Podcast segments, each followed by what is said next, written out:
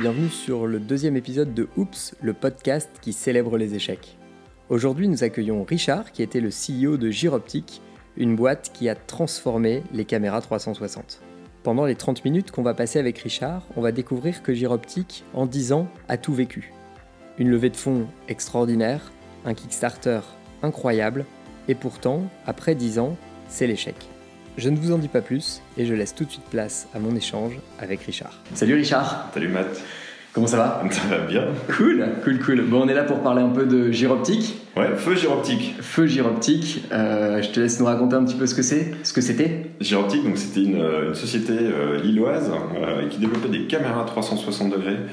C'était une aventure de, de, de, 10 ans. On a démarré dans le, dans le B2B, on faisait des solutions de prise de vue pour les agents immobiliers pour qu'ils puissent faire de la visite virtuelle. Alors si on se remet 10 ans en arrière, il n'y avait pas de Street View. Street View venait juste de lancer ses premières images. On n'était pas encore avec du GoPro partout, on n'était pas encore sur du YouTube ou du euh, Facebook a balancé de la vidéo dans tous les sens. Les smartphones n'étaient pas super super smart encore à l'époque. Et puis euh, bah, nous on s'est dit, bah, si on fabriquait euh, des caméras à 360 degrés. Trop bien. Pourquoi vous avez, pourquoi alors des caméras 360 degrés? Bah, À la base, l'idée c'était de, sortir un service euh, vraiment en destination des, des agents immobiliers qui leur permettait de faire de la visite virtuelle. Et puis bon, on a regardé un peu sur le marché, il n'y avait pas de caméra 360 degrés, il y avait rien qui permettait de le faire simplement. Et puis bon, on s'est dit, euh, bah, on n'est pas plus con Canon, euh, pourquoi pas pourquoi pas fabriquer nous-mêmes nos appareils photo Donc on a démarré avec un marteau et un appareil photo, on a désossé quelques-uns. C'était assez triste d'ailleurs parce que tout ce qui, tout ce qui arrivait comme à neuf était complètement ou systématiquement désossé. Et une fois qu'on a compris et surtout dédramatisé que bah, dans un appareil photo il y a un capteur, un peu d'optique, un peu d'électronique puis euh, et du plastique autour, euh, on comprend que c'est pas c'est pas super compliqué euh, et c'est ce qui nous a poussé en fait à développer bah, 4 ou 5 générations de, de, produits. Donc vraiment dans le B2B à la base, on était dans des choses qui étaient assez assez basiques et puis bah, sur la fin de l'aventure des produits consumer, donc beaucoup plus beaucoup plus simples, beaucoup plus avancés d'un point de vue technologique. mais mais ouais, une aventure où bah, on est parti sur un une aventure software et au final on a fait beaucoup beaucoup de hardware. Ouais, du, hardware et votre hardware parce que c'était pas des produits étagères. Exactement. Alors à la, base on voulait acheter des produits étagères, c'est-à-dire que le, tout début de l'aventure, c'est on s'est dit pour faire du 360 degrés, on peut prendre, euh, on regarde un peu une, boule de Noël, si on regarde une boule de Noël par le dessous, euh, et ça fait comme une vue à 360 degrés. C'est-à-dire qu'on voit partout autour de soi, sauf en haut et en bas, euh, mais on voit à 360 degrés. Donc à la, base, on s'est dit, tiens, achetons des appareils photo, et on a acheté des appareils photo Canon, euh, sur lesquels on venait fixer un complément optique avec un miroir en forme de boule de Noël qui était au-dessus. On mettait l'appareil photo à la verticale, et ça permettait de faire une image à 360 degrés, une forme de, bandeau.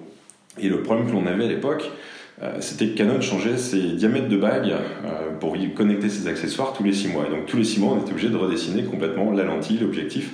Et c'était juste horrible. Et c'est là où moment, on s'est réunis un samedi matin, je vois encore la réunion, euh, et on s'est dit, mais on n'est vraiment pas plus con que Canon, il faut qu'on réussisse à faire notre appareil photo. Et on est parti en fait de ce constat un peu... un peu simpliste en fait qu'on allait y arriver et heureusement en fait qu'on s'est pas mis de barrière et qu'on s'est pas dit c'est trop compliqué heureusement qu'on avait un peu ce, cette, euh, cette, cette candeur euh, du débutant qui nous a euh, bah, orienté dans cette direction. On a trouvé un ingénieur optique, on a trouvé un ingénieur électronique à Lyssen dans la région, qui est devenu associé. Deux sont devenus associés dans l'aventure. Et puis, euh, et puis bah, là, on a commencé à dessiner des cartes électroniques. C'est là où on a commencé à, à dessiner des optiques. C'est là où on a commencé à produire bah, de l'électronique, de l'optique et tout ça d'un point de vue global, puisque nos fournisseurs au final ils étaient en Asie, c'est là-bas qu'on retrouvait les plus gros fabricants d'optique. Euh, et, c'est là où on est devenu une vraie boîte de, une vraie boîte de hardware. En, plus de la partie soft que vous en, développez En plus de la partie soft qui était un, site d'hébergement et de diffusion de visite virtuelle à destination des, euh, des agents immobiliers. Des agents immobiliers. Alors raconte-nous un peu quand, euh, quand ça a démarré, qu'est-ce qui s'est passé, les quelques dates clés là pour qu'on se... Alors, date, clé, euh, avril 2008, je rencontre mon, associé euh, par hasard sur internet, il cherchait un développeur pour bah, créer une solution de visite virtuelle ou l'aider, puisqu'il n'était pas, du tout dans la techno, lui il était beaucoup plus sur la partie commerciale. Et puis bah, j'ai passé pas mal de temps, moi j'étais à l'époque, j'habitais à Tokyo, je bossais dans une agence de pub, et puis l'opportunité, ça faisait 4 ans que j'étais là-bas, de dire tiens, est-ce que je rentre, je bouge, est-ce que je vais ailleurs, et puis j'ai qui est arrivé. Et je me suis dit, bah, tiens, allons-y, rentrons. Euh, et puis je suis parti dans cette aventure entrepreneuriale qui était, euh, qui était formidable.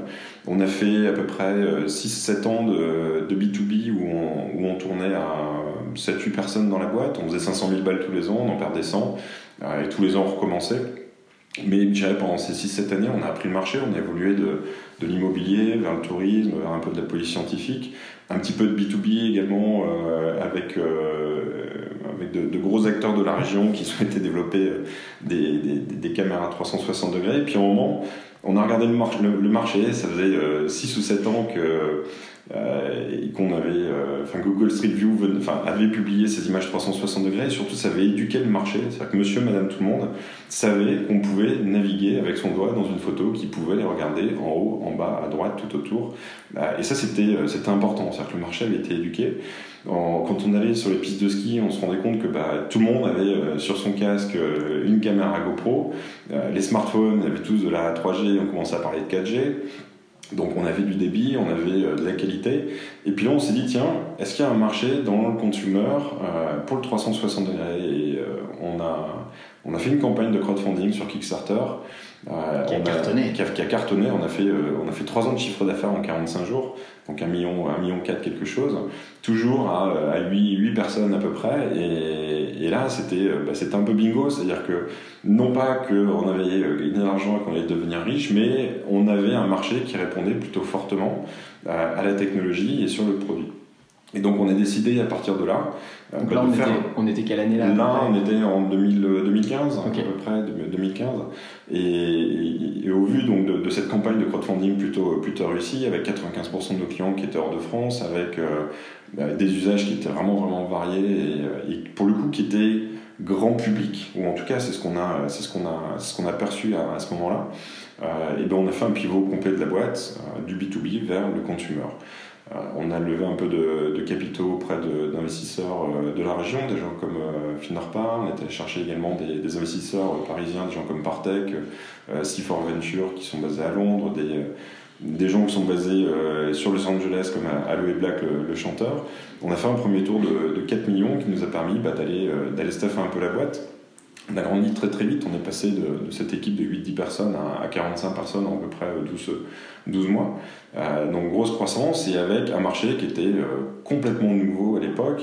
On n'avait pas tellement de concurrents, mais ils commençaient à sortir du bois. On avait des gens comme, comme Samsung qui sortaient leur caméra, des gens comme GoPro qui regardaient aussi à ce marché des gens comme Rico qui commençaient à se positionner aussi sur, euh, sur ce marché. Et puis, euh, puis bon, on a développé cette, euh, ce, produit Kickstarter, on l'a, on l'a expédié, on l'a vendu, on l'a mis en magasin pour le retrouver à l'époque chez, chez Boulanger. Et on a décidé de le killer, je pense, trois semaines après, après son lancement, puisque bah, le marché il avait évolué, puisque bah, les premiers retours des utilisateurs qu'on a eus nous ont montré que le, le, produit qui ferait du volume, ça serait pas celui-là. Et donc on a développé la prochaine génération qui était un produit qui se branchait dans le smartphone, euh, qui permettait de transformer le smartphone en une caméra 360 degrés. Alors ça a apporté plusieurs avantages. C'est euh, aujourd'hui les, photos, on les prend avec son smartphone, on les partage avec son smartphone et on les stocke sur son smartphone. Donc c'était important que le 360 degrés, qui est un format interactif, euh, suive également ce même chemin. Donc il fallait se rapprocher du smartphone. Et, et, ensuite, il y avait une notion de coût, c'est-à-dire que se rapprocher du smartphone, ça permettait bah, d'enlever de, un tas d'éléments, du Wi-Fi par exemple, d'enlever un écran, d'enlever des boutons sur le produit qui permettaient d'en descendre son coût, qui était l'objectif. En fait, ça vous a permis aussi de rationaliser de passer à un produit qui faisait tout à un produit qui se concentre sur votre valeur ajoutée qui était la 3D. Exactement, qui était, qui était le 360 degrés, mais surtout en fait de définir euh, tout un tas d'usages, puisque bah, si on prend un smartphone aujourd'hui, c'est déjà des caméras, mais l'usage de la caméra dépend de l'application. Et donc là, c'était d'arriver avec un produit, en fait, une forme de webcam en 360 degrés qu'on branche sur son smartphone, et avec tout un tas d'applications qui permettaient de définir des usages différents. Donc on pouvait faire de la photo, des vidéos normales, on pouvait faire du live stream, on pouvait faire euh, des, des calls en 360 60 degrés euh, comme un Skype par exemple, on pouvait faire tout un tas de choses. Donc on a une vision vraiment euh, très large de l'usage, mais vraiment simpliste en termes, euh, en termes de produits. On a eu la chance également bah, d'être remarqué par, par Facebook, puisqu'ils nous ont commandé 4500 pièces au lancement de ce produit. F8, c'est ça c'était... Pour F8, leur grande conférence annuelle. Donc Facebook, à l'époque, c'est pas du tout été, été lead. ils nous avaient passé une commande de 4500 pièces en nous demandant également de sortir une version Android dans les deux mois. Donc c'était vraiment sur un timing super, super court. Euh, le risque était, euh, était chaud parce qu'on n'était pas sûr de pouvoir les livrer, mais en même temps, on ne peut pas ne pas livrer Facebook et on n'a pas le droit de refuser une commande de Facebook. Donc on a pris Paris, euh, on a lancé le produit, ça nous a donné énormément de visibilité.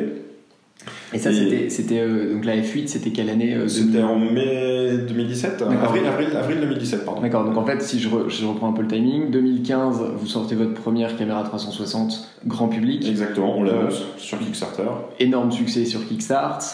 puis quelques mois après les premières ventes et livraisons. Exactement. Quelques temps après, vous décidez de killer le produit pour bosser sur la next génération. La next génération, et puis là, on a appris énormément en fait sur, sur le premier produit. On l'a sorti en 8 mois. Ouais. Euh, puisque toutes les équipes savaient, euh, avaient déjà faire, où il fallait aller. on savait où il fallait, on été super super efficace. Euh, et je pense que c'était même plutôt remarquable, moi, dans, dans le hardware, c'est assez rare. Et, et, puis on l'a sorti just in time pour l'événement de Facebook, qui lui nous a donné beaucoup de visibilité, mais malheureusement, en 2017, on, c'était la première fois dans la vie de l'entreprise, en tout cas dans sa vie d'entreprise B2C, qu'on avait une équipe de le, cash suffisant pour pouvoir produire, trois, un produit sur lequel on avait des marges qui étaient plutôt euh, confortables, ou en tout cas une structure de coûts qui était, euh, qui était maîtrisée beaucoup plus que le, premier. Et puis quatre, des plateformes qui étaient prêtes, comme Facebook, comme YouTube, à accepter le 360 degrés, qui étaient prêtes à faire ce pari que le 360 degrés allait prendre euh, sa place, en tout cas dans le monde de la photo ou de la vidéo. Euh, et malheureusement, bah, la sanction à la fin, c'est toujours une, une, question de taille de marché et de marché. Euh, en, en, 2017, en milieu d'année, moi je me souviens, on est allé faire un tour des, des distributeurs avec, euh, avec, moi, avec, mon commercial. Et le feedback qu'on avait, il n'était pas tellement sur votre produit est mauvais ou autre, on était plutôt sur performez plutôt bien dans, le, dans la catégorie, dans la catégorie des caméras 360 degrés. je pense qu'en 2017, on a pris à peu près 10% de, un peu plus de 10% de part de marché sur, mondialement sur 200 000 pièces qui sont vendues. mais au final, c'était la catégorie qui en elle-même bah, ne se, développait, ne se développait pas très vite. Et aujourd'hui, il n'y a qu'à regarder euh, dans la rue. Est-ce qu'on voit des gens avec des caméras 360 degrés? Non, parce que le besoin, il n'est pas encore là, ou l'usage, il n'est pas, encore là. Il n'est pas encore là, il n'est pas encore démocratisé. Et donc, bah, une fois qu'on se rend compte en fait que le, marché n'est pas là, on, se dit tiens, on regarde un peu le cash qui reste euh, en banque, on se dit voilà, il me reste à peu près 6 mois, euh, il faut trouver une nouvelle maison pour cette technologie. Une nouvelle maison, c'est bah, là où il faut être très créatif, c'est-à-dire ça peut être euh, de vendre la boîte à un industriel qui a besoin de votre produit, mais surtout, ça peut être de vendre la boîte surtout à un industriel qui a besoin de la technologie. Et donc là, on peut être très créatif. On va discuter avec des gens qui sont dans le drone, on va discuter avec des gens qui sont dans le software, on va discuter avec des gens qui sont dans la caméra industrielle, etc. etc. Et là, mon métier, il a complètement changé, euh, puisque l'idée, c'était vraiment de sauver... Euh, sauver ce qu'on a pu construire euh, sur ces euh, sur ces dix mois, enfin ces dix années, ces 10 ans, et, d'essayer en fait de, bah, de mettre une fin à l'aventure qui soit euh, qui soit la plus sympa ou en tout cas qui permette de continuer l'aventure d'exister. Malheureusement, on n'a pas réussi à, à, closer un deal, même si on était à deux doigts d'en signer un avec, avec un gros constructeur de, de smartphones coréen. et on a fermé, on a fermé la boîte bah, 10 ans, quasiment pile, pile poil 10 ans après, après sa création, le 5 mars 2018. Ok. Alors, qu'est-ce qui se passe quand on ferme? Euh, D'un point de vue perso, moi, moi je, je, trouvais. Euh, enfin, c'était assez bizarre en fait, parce que euh, je pense sur la dernière année, c'était vraiment vraiment compliqué. J'avais un gros gros sac, un gros sac à dos sur les épaules plein de briques, avec des, des, challenges qui étaient très compliqués, que ce soit financier, que ce soit humain, au niveau de l'équipe, que ce soit d'un point de vue vision, d'un point de vue exécution. Enfin, c'est dur de faire beaucoup de choses avec, avec peu de moyens, et surtout quand vous ne voyez pas la, lumière au bout du tunnel. Et donc le jour où ça s'est arrêté, j'ai l'impression qu'on enlevé ce gros sac à dos et moi ça m'a permis déjà de, de, respirer en fait et, de, et un peu de revivre. De lâcher prise. de lâcher prise. Et, gens autour de, l'aventure se disaient mais mince, qu'est-ce qu'il va faire Richard Est-ce que ça va? Euh, Et en fait non, Richard ça va bien et ça va encore mieux là depuis, depuis un an parce qu'il retrouve un peu la vie de monsieur madame tout le monde avec des horaires un peu de monsieur madame tout le monde et, euh, et c'est plutôt agréable. C'est plutôt. Cool, cool, cool. Euh, alors, donc, euh, Gyroptique, ça a commencé dans ta tête à Tokyo, ça s'est baladé euh, entre la Chine, la France, les US. On t'a vu, on t'a vu barboter un peu partout. hyper chouette, donc, donc une aventure extraordinaire et des voyages de fou. C'est, tu, tu, parlais là dans, dans, dans, ton, dans, ton, dans, ton, partage, tu racontais un petit peu les, les quelques learnings, ou en tout cas moi j'ai commencé à en déceler quelques-uns. tu parles du hardware, euh, c'est pas simple, il faut s'y mettre euh, très vite dedans, à fond, maîtriser le produit. Euh, donc ça c'est sur la partie un peu caméra. Tu parles de la gestion du cash, de la gestion de ta trésor et, de la maîtrise technique que ta V1 a permis de, de, transcender ou d'avoir un, résultat quali et, et, performant pour l'entreprise vachement mieux sur la V2. Mmh. Euh, donc là, gestion du cash. Euh, bah, le, cash, c'est la vie. Hein. pas de cash, il n'y a pas de boîte. Hein. Ça, c'est le... on, peut avoir de la marge, on peut avoir des ventes, mais si à un moment il n'y a pas de cash, il n'y a pas de cash. Et mmh. s'il n'y a pas de cash, on meurt. Donc, euh, ouais, non, le cash, c'est vraiment, vraiment important. Et autant sur les, les, les 6-7 premières années de la boîte, c'était assez facile parce que à la limite, s'il manquait 5000 balles à la fin du mois pour faire une fin de mois, on va taper papa maman, on on va regarder son PEL, on fait un prêt Sofinco, mais à partir du moment où on commence à, grossir et vous avez 45, euh, bah, dans la, 45 personnes dans la boîte, avec son des ingénieurs et avec euh, en plus des gros investissements sur des lignes de prod, etc. à faire, bah, c'est fini ça. Enfin, vous pouvez plus vous permettre vous d'aller, euh, même si vous cassez 50 000 balles sur votre, compte épargne ou autre, ça vous donne 10 jours de plus, mais c'est pas ça qui va vous permettre de tenir la fin du mois. Et donc, en fait, c'est sans filet, c'est du sans filet. Les seuls filets que vous avez, c'est les investisseurs, euh, c'est les banquiers, et pour là, bah, il faut que l'histoire elle tienne la route, il faut surtout qu'il y, ait, euh, bah, des chiffres, et qu'il y ait des résultats, et qu'il y, ait, euh, des perspectives. C'est-à-dire que eux, vont, à un moment, peuvent dire on coupe, on coupe, les, on coupe les vannes, parce que bah, soit l'équipe elle fait de la merde, soit à un moment vous délivrez pas, ou vous mentez, vous racontez des bêtises. Donc, moi j'ai eu la chance d'être vraiment accompagné par de bons investisseurs qui comprenaient ce qu'on faisait, qui comprenaient où on allait et qui nous ont donné bah, je dirais, le cash nécessaire tout au long de cette aventure pour aller jusqu'au bout des choses, y compris euh, jusqu'au bout potentiellement de la, de la vente de la, de la, boîte. De Giroptique. De était assez proche d'eux finalement. Et on était assez proche d'eux, c'est-à-dire que mes, mes, premiers ambassadeurs, je pense, c'était mes investisseurs. Ouais, c'est extraordinaire dans, ça. Dans l'aventure. Mais on avait aussi la chance de, de, pouvoir. Euh, enfin, je ne sais pas si demain, je, si je devais recréer une boîte, euh, si j'aurais la chance d'avoir un produit ou en tout cas une technologie ou un, un sujet qui soit aussi, aussi intéressant que le 360 degrés. Puisque euh, c'est littéralement quelque chose qui, euh, qui, permettait de changer le monde en fait. Ça changeait la manière dont on faisait la photo ou, la vidéo. Ça, transformait la perception des gens en fait. Ça transformait la perception des gens, ça transformait, enfin c'était quelque chose de magique parce que faire du 360 degrés, bah, personne ne savait en faire, ou en tout cas que monsieur même tout le monde puisse en faire, euh, c'était quelque chose de magique quand on leur mettait dans les mains. C'était quelque chose de, super innovateur sur lequel on avait des brevets, sur lequel on avait enfin, un, vrai savoir-faire qu'on avait développé pendant, pendant ces dix, euh, années, sur lequel on était bien en avance sur ce que faisait la concurrence, y compris euh, des Samsung ou des GoPro. Et, je pense qu'on a eu énormément de chance. On était là, on était super en avance au final dans nos services B2B au niveau de l'immobilier, mais c'est ce qui nous a permis d'apprendre et de sortir ces produits consumer qui, euh, bah, qui étaient magiques. Et euh, je me souviens, ce wow effect, où à chaque fois qu'on était dans un salon ou euh, qu'on pitchait la boîte ou qu'on montrait aux gens, ça déclenchait quasiment un j'en veux, j'ai envie d'en acheter. Malheureusement, on n'a pas réussi à le, à, le, créer sur une grande échelle et à transférer ce wow bah, dans un magasin Darty ou, Fnac ou, ou, autre en fait. et c'est là où c'était compliqué. Et selon, selon toi, tu, tu parles vachement d'usage, d'usage client, d'usage final finalement. Euh, c'est ça qui permet de vendre ton produit, puisque sans usage, euh, tu vends pas de produit. Euh, t'expliques qu'il y, a eu, y avait un marché qui était à peu près estimé à 200, 300 000 utilisateurs par an dans le monde. Tu, penses que c'est un marché qui, grandit, qui stagne C'est un, marché qui va grandir, mais c'est un peu une histoire de fait de poule en fait. C'est-à-dire que le, le 360 degrés, personne ne le connaît tant qu'ils n'ont pas vu des photos ou des vidéos à 360 degrés. Et donc, tant qu'il n'y a pas de contenu, bah, les gens ne vont pas être éduqués. Et si les gens ne sont pas éduqués, donc ils n'achètent pas de caméra et donc ils ne créent pas de contenu. Donc c'était aussi l'idée, c'est pour ça que c'était intéressant le deal qu'on avait avec Facebook, c'était qu'ils nous achetaient 4500 caméras, qu'ils les donnaient à des influenceurs et de permettre d'aller bootstrapper un peu cette, euh, cette création de contenu. Il en, faut, il en faudrait beaucoup plus. Le deuxième point, c'est on, on, on, a de la place dans nos poches pour se raballer avec un device, pas deux. Et euh, même si on a fait une caméra qui était super petite, enfin le, brief, je me c'était euh, que ça soit plus, fallait que ça tienne dans la poche d'un jean d'un hipster et que ce soit plus gros, plus petit qu'un paquet de clopes. Et le, le pari, on l'a tenu sur sa dernière version, mais malheureusement, on se trimballe jamais avec de device. Et le, le téléphone est un magnet à technologie. C'est-à-dire que dès qu'une technologie marche, dès qu'une technologie euh, est créée ou autre, elle rejoint le téléphone. Et le 360 degrés, même si on y était très très proche au travers d'un device qui venait se brancher dessus, ça restait un device séparé. Donc la, cible, c'était vraiment de le mettre à l'intérieur. Et voilà. Et donc la, cible est probablement que le 360 degrés reprendra à partir du moment où il sera directement intégré dans un téléphone, où on ajoutera euh, d'autres types de capteurs, des capteurs à 360 degrés.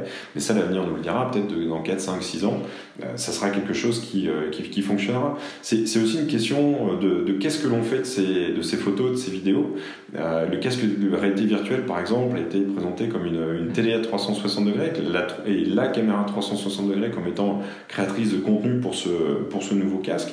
Euh, mais au final, ça fait euh, pareil 5 ans ou 6 ans où on dit euh, c'est c'est pour cette année, la VR, mhm. c'est cette année où tout le monde va s'acheter un casque réalité virtuelle. Et on attend. Et on attend, on n'est toujours pas dans ce cas-là. Donc, encore une fois, je pense que c'est un raté côté, côté timing, côté attente, côté, ouais, côté adoption de la technologie. Donc, le 360 degrés, oui, mais pourquoi faire? Pour le moment, c'est que du B2B, c'est on revient en fait aux usages qui étaient euh, ceux qu'on avait imaginés il y a 10 ans, l'immobilier. Et pour la petite histoire, la, boîte qui a racheté les actifs de Giroptique, euh, ben, c'est un, client de Giroptique qui développe des solutions de prise de vue à 360 degrés pour l'immobilier. Et qui aujourd'hui fait un carton, ils sont basés aux US, ils ont fait Techstar il n'y a pas très longtemps. Bah, ils sont en train de lever, lever, du cash et ont développé une solution qui, euh, qui, qui, qui, est géniale pour les agents immobiliers. Donc, avoir raison trop tôt, c'était un petit peu avoir, euh, avoir tort, mais en même temps, ça fait plaisir de voir que la vision qu'on avait il y a 10 ans, elle est en train d'exécuter, pas par nous, par d'autres, euh, mais toujours avec les technologies géoptiques. Et vous, voilà, vous y avez largement contribué. Et on y a contribué. Donc c'est très cool.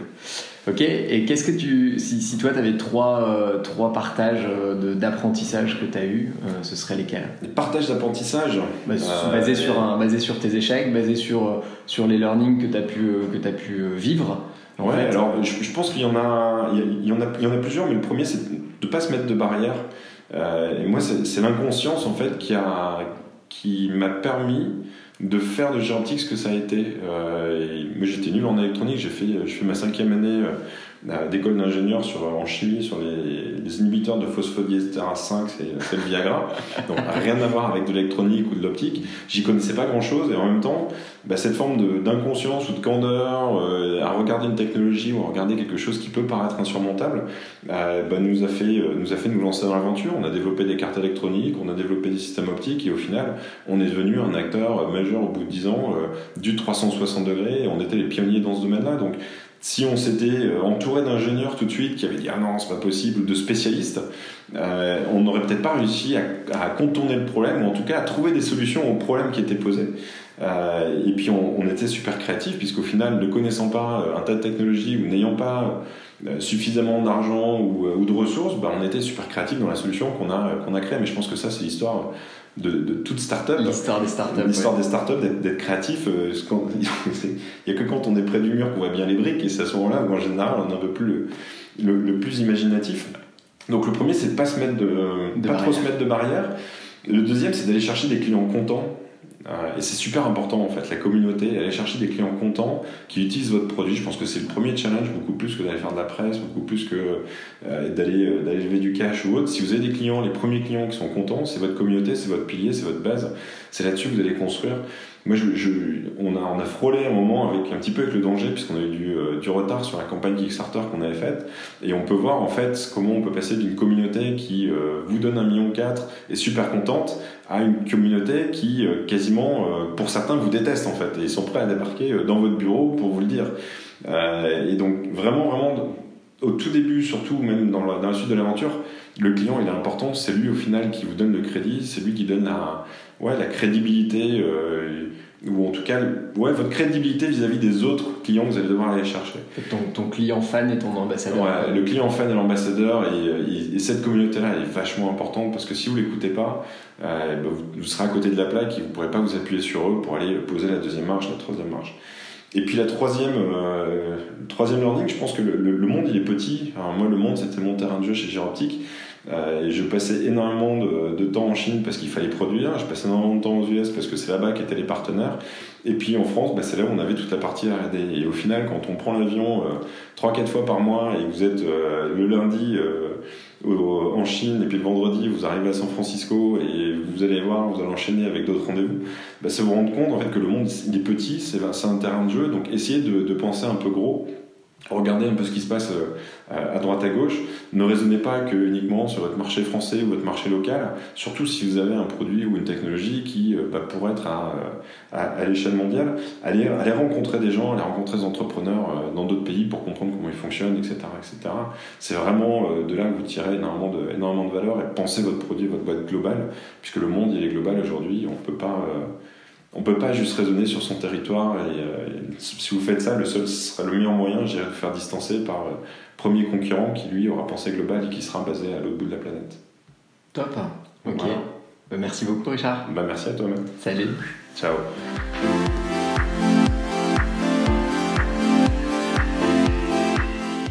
Merci beaucoup d'avoir suivi ce nouvel épisode de Oops, le podcast qui célèbre les échecs.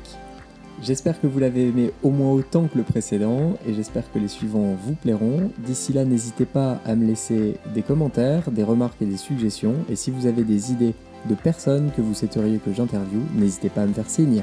Allez, à très bientôt.